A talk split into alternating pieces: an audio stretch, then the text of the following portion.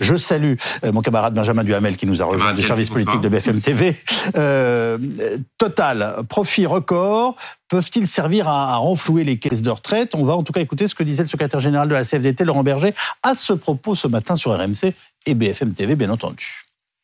La CFDT pense que le système des retraites, c'est un système de, de, de contribution. C'est un système contributif. Ça veut dire je cotise et je reçois à proportion et la solidarité nationale corrige les inégalités, notamment de carrière, les accidents de parcours, etc. Mais ce qui est posé à travers cette annonce, mais comme d'autres, c'est la contribution des très hauts revenus au bien commun dans notre société. La taxation des revenus du capital au même niveau que les revenus du travail serait une vraie source aujourd'hui de ressources pour la puissance publique, mais aussi de signaux qui seraient envoyés que des efforts sont partagés dans cette période. au fond euh, les Français tous ensemble euh, Je ne sais pas s'il faut les réconcilier, il faut en tout cas se donner des perspectives communes. Vous me l'avez converti, hein, je ne sais pas ce qui se passe. Alors, Eric Ayer, pour Laurent Berger, c'est pas la solution. Euh, pour vous, les, euh, pour vous, l'économiste, est-ce qu'il y a des vases communicants?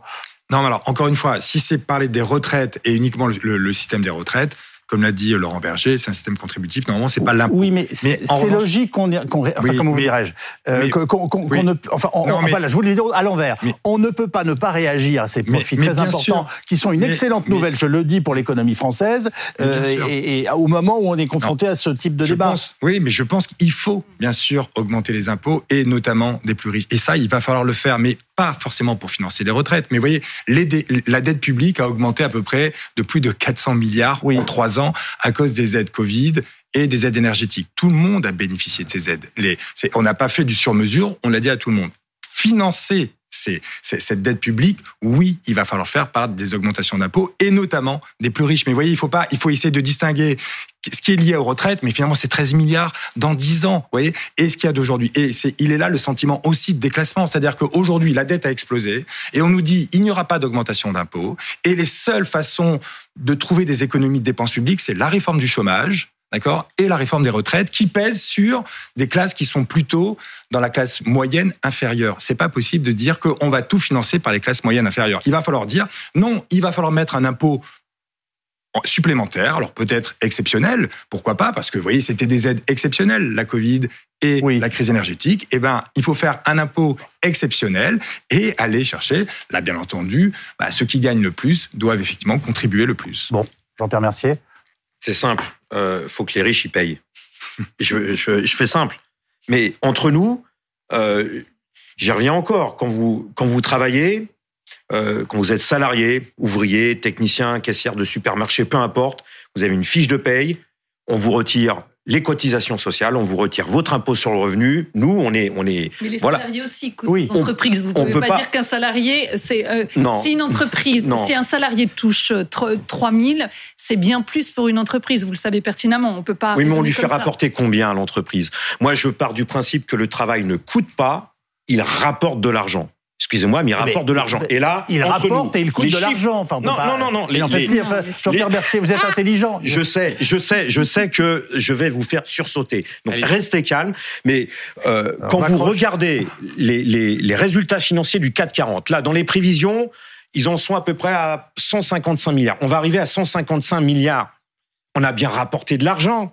C'est bien nous qui avons créé toutes ces richesses. Ou alors, euh, pour Total, on a, on a, on a payé le litron de, de gasoil à plus, à les plus de 2 euros. ceux qui ont investi avec leur argent pour créer des entreprises, c'est un univers. C'est euh, alors. Euh, alors dans cet univers, il y a ceux qui, il y a ceux qui travaillent et ceux qui payent, et il y a ceux qui ramassent. Moi, je veux me concentrer sur ceux qui ramassent. C'est qui? Bah, ce sont les actionnaires des grandes entreprises du 440. Excusez-moi, mais Bernard Arnault, la famille Peugeot, Bettencourt et compagnie, c'est pas eux qui payent quelque chose dans cette société. Alors, enfin, je veux dire, ça, ça serait. valeur dans ce cas-là. Alors le partage de la valeur, là, c'est 0,1. Attendez, parce que ce terme s'est imposé. Maintenant, on dit tout le temps valeur, alors qu'en fait, on parle de la richesse et de, voilà. Mais je... Nous, on crée tout, voilà. et en plus, on nous demande de payer. Il y a quelque chose de toute façon qui doit changer et qui va changer. Benjamin Duhamel les résultats, notamment de Total, mais aussi d'autres entreprises du CAC 40, posent sur la question des retraites une double difficulté pour le gouvernement, même s'il faut commencer par préciser, parce qu'on en parle, que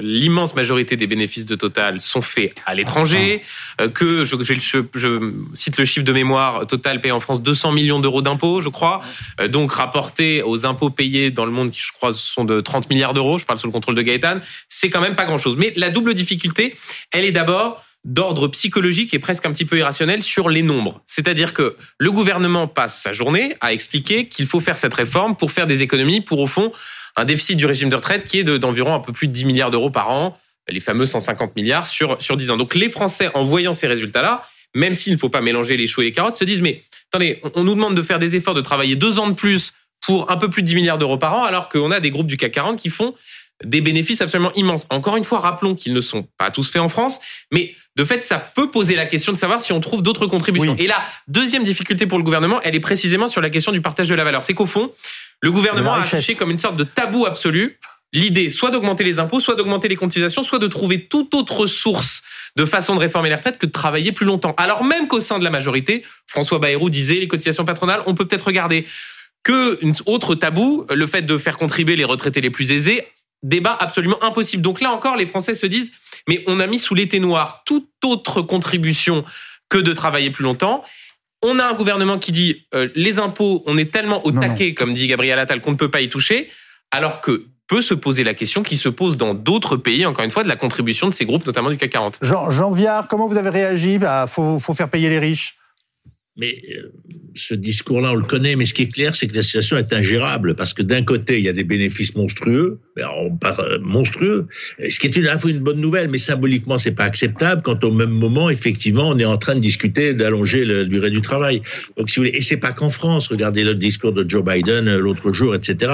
Il y a un basculement dans le monde, effectivement, où il y aura, y compris sur ces, notamment, il y a ces des surprofits qui sont liés. Il y a des entreprises qui ont gagné de l'argent parce qu'elles se sont améliorées, notamment dans le luxe. Et il y a des entreprises qui ont eu du bol, quoi. Elles étaient au bon endroit au bon moment, elles ont gagné des milliards sans bouger le petit doigt. Donc tout ça est vrai. C'est pour ça que c'est explosif. Et c'est pour ça qu'à un moment, il va falloir effectivement essayer d'éteindre l'incendie. Et je pense que soit l'éteindre l'incendie, c'est de faire sauter la borne des 64 ans et trouver un arrangement, etc. Parce que sinon, l'opinion publique, c'est pas rationnel, mais on n'a pas besoin d'être rationnel tous les jours. Je veux dire, c'est vrai que les super profits total, eh ben, quand à la fin du mois, on est à, 200 euros près, c'est pas acceptable. Même si ça n'a rien à voir. la politique, c'est pas de la rationalité. La politique, c'est un imaginaire du futur et du commun. Et ben pour le moment, le commun, il s'écarte. Et ça, c'est extrêmement dangereux. Je ne sais pas ce qui va se passer, mais il faut absolument empêcher ce commun de s'écarter complètement, sinon ça devient ingérable. Et, votre inconscience s'est exprimée puisque vous voulez faire sauter la borne de 64 ans. Enfin bon, on y reviendra un peu plus tard. Bonsoir Marie Toussaint, vous êtes eurodéputée écologiste et fondatrice de l'association Notre Affaire à tous. Euh, ces profits records, on le sait, vous choquent. Total redistribue à ses salariés quand même une part de ses, de ses profits. Est-ce que vous voulez, vous, les taxer et dans quelle proportion? Oui, je crois que c'est absolument indispensable quand euh, on voit de tels profits dans les poches d'une entreprise de se poser la question de qu'est-ce qu'on en fait, euh, de se poser la question de qu'est-ce qu'on en fait et de où ils viennent. Alors où ils viennent, si vous le voulez bien, on y reviendra, on y reviendra après. Euh, mais qu'est-ce qu'on fait de ces super profits une fois qu'ils sont là? Bien, je crois que en effet, on ne peut pas se contenter de laisser Total racheter des actions à ses actionnaires. On ne peut pas se contenter de laisser Total développer des actions de déploiement des énergies fossiles, puisque Total compte aujourd'hui investir deux tiers euh, de ses profits, de ses investissements prévus dans les énergies fossiles et non pas dans les énergies renouvelables comme, euh, comme ils le prétendent. Euh, donc c'est important de taxer ces super profits. Pourquoi? Eh bien, tout simplement pour les redistribuer à une époque où on voit le nombre de personnes en, difficulté financière exploser, en particulier en termes de précarité énergétique, à la fois dans les logements et dans le transport. Donc, on voit bien qu'on atteint un niveau important, un écart abyssal, une tension euh, entre ces super profits et, les populations. Excusez-moi, vous êtes députée européenne. Est-ce que ce sont des débats qui ont lieu aujourd'hui à l'échelle de l'Europe, ce dont vous nous parlez? Tout à fait, tout à fait, parce que euh, vous avez parlé avec vos invités des profits du CAC 40. Mais c'est vrai qu'on voit aujourd'hui que les majeurs du pétrole, c'est comme ça qu'on appelle les plus grandes entreprises privées du, privées du pétrole, donc Total, Shell, Chevron, Exxon, celles-là même qui euh, font des profits sur le dos du climat, sur la destruction de la planète, eh bien, leurs profits cumulés atteignent plus de 180 milliards. Euh, c'est absolument euh, faramineux. Et donc, oui, cette discussion existe. C'est d'ailleurs la raison pour laquelle l'Union européenne a lancé un mécanisme, une contribution de solidarité sur ces entreprises des énergies fossiles.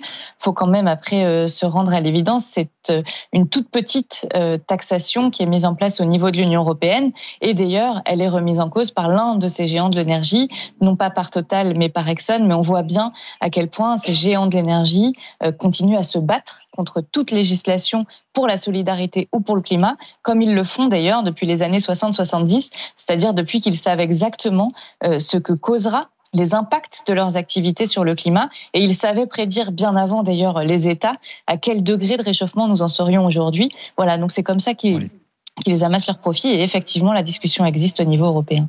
Euh, Eric Ayer, est-ce qu'on ne devrait pas se réjouir de ces super profits en reprenant la formule d'Helmut Schmidt Vu mon âge, je peux le faire. Enfin, je la cite de mémoire. Hein, cet après-midi, je me suis recreusé. Les profits d'aujourd'hui sont les investissements de demain et les emplois d'après-demain.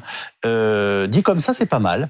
Non, mais oui, au moins ça, marche relativement bien, effectivement. Il faut, il faut effectivement que, va falloir investir effectivement dans, dans un certain nombre de biens communs, et ces investissements peuvent créer des emplois. Et bon, bien entendu, alors il faut que les entreprises fassent effectivement pour qu'ils investissent un peu de profit. Le, problème, il est jusqu'à jusqu'où, mais c'est pareil pour les salaires. Vous voyez, on a envie d'augmenter les salaires, mais jusqu'où on peut monter les salaires? Est-ce que derrière l'augmentation des salaires et des les salaires de certaines personnes, est-ce qu'il y a vraiment la productivité qui est, qui, qui, qui est derrière? Donc je pense que c'est qu'une question de mesure, que les entreprises fassent du profit et qu'elles investissent et qu'elles créent des emplois. C'est le cercle vertueux. Il faut regarder, est-ce que ces entreprises qui font du profit investissent bien là où il faut et créer des emplois aussi de qualité dans, euh, dans, dans, dans, les pays euh, développés. Gaëtan, on a l'impression que la France est plus frileuse que d'autres pays. Même Joe Biden a parlé d'une taxe euh, minimale sur les milliardaires.